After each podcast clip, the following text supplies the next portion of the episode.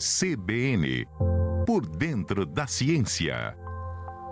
Vamos conversar então com o professor Adilson de Oliveira, da Universidade Federal de São Carlos, e o tema da nossa cultura, da nossa coluna de hoje, é sobre os cortes na ciência e na educação. Muitas vezes a gente fala por aqui da importância dos cientistas terem um incentivo para de fato trazerem pesquisas, trazerem avanços na ciência e também, principalmente, para a nossa cultura, para a nossa saúde, para o nosso dia a dia. Quem vai então trazer as explicações sobre isso, os impactos que tem também no nosso cotidiano, é o professor Adilson. Um bom dia para você, professor.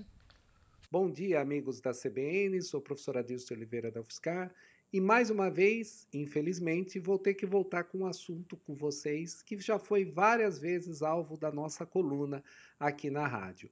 Mais uma vez, o governo corta o orçamento da ciência e da educação superior aqui no Brasil. São estimados cortes na ordem de 3 bilhões de reais no orçamento da ciência e tecnologia no Brasil, sendo que 2,5 bilhões estão associados ao chamado Fundo Nacional de Ciência e Tecnologia, né? o Fundo Nacional de Desenvolvimento Científico e Tecnológico, o FNDCT.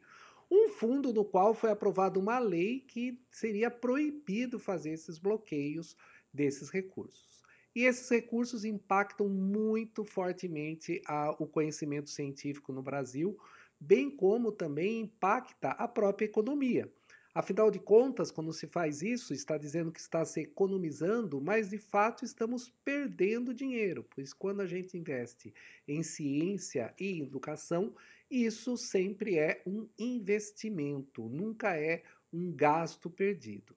Só para vocês terem uma ideia, no caso da Universidade Federal de São Carlos aqui, nós estamos falando de um bloqueio de cerca de 9 milhões de reais que a universidade vai deixar de gastar aqui na cidade de São Carlos que são justamente é, recursos referentes a custeio da universidade, são serviços que a universidade controla, contrata, ou seja, a maior parte dos recursos são gastos aqui na cidade de São Carlos que deixa de circular esses recursos aí.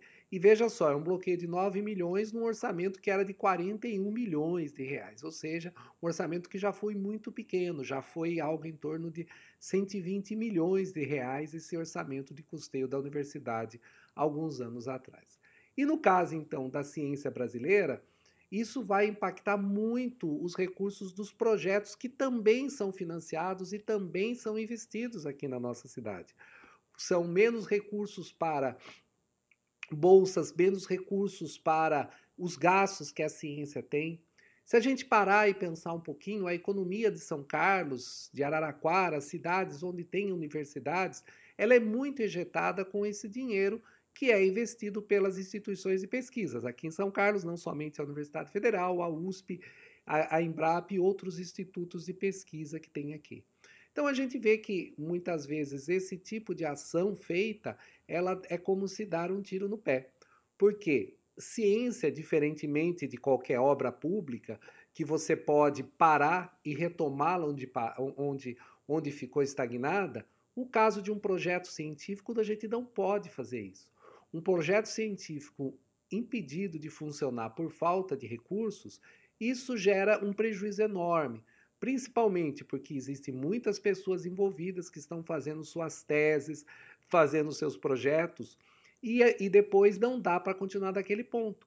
Pois ciência em alto nível é competitiva em nível internacional. Se você para de fazer a ciência aqui, com certeza em outro país alguém vai chegar primeiro naquele resultado, alguém vai obter aquilo, e aí você não adianta mais, sua, sua pesquisa ficou perdida. Então a ciência em si ela já tem um, um grande retorno para a sociedade quando você avança o conhecimento, mas eu quero sempre chamar a atenção que ela também é um viés de investimento econômico que faz a ciência rodar. Nós que moramos aqui em São Carlos sabemos qual é o impacto de ter instituições de pesquisa e ensino aqui na universidade. A universidade recentemente voltou às suas aulas presenciais, os estudantes voltaram para a cidade, o quanto isso movimenta a economia, o quanto movimenta tudo.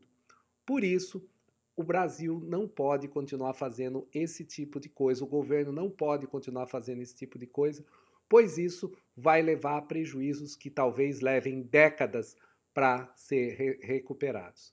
Então, é importante a gente pensar nesse momento quais são as prioridades de um país. Com certeza, a prioridade de um país é o bem-estar das pessoas. E o bem-estar das pessoas passam pela ciência, passam pela educação e, claro, passa pela saúde. Vimos como a ciência foi importante para garantir a saúde de muitos nós na grande crise que tivemos do Covid-19. Era isso que eu queria comentar com vocês. Até uma próxima oportunidade. Pois é, são muitos impactos na economia, muitos impactos também se não houver esse incentivo nas universidades que tanto pesquisam e estudam para trazer tantos desenvolvimentos. Muito obrigada, professora Adilson. Vimos muito disso na pandemia, né, principalmente. 7h53.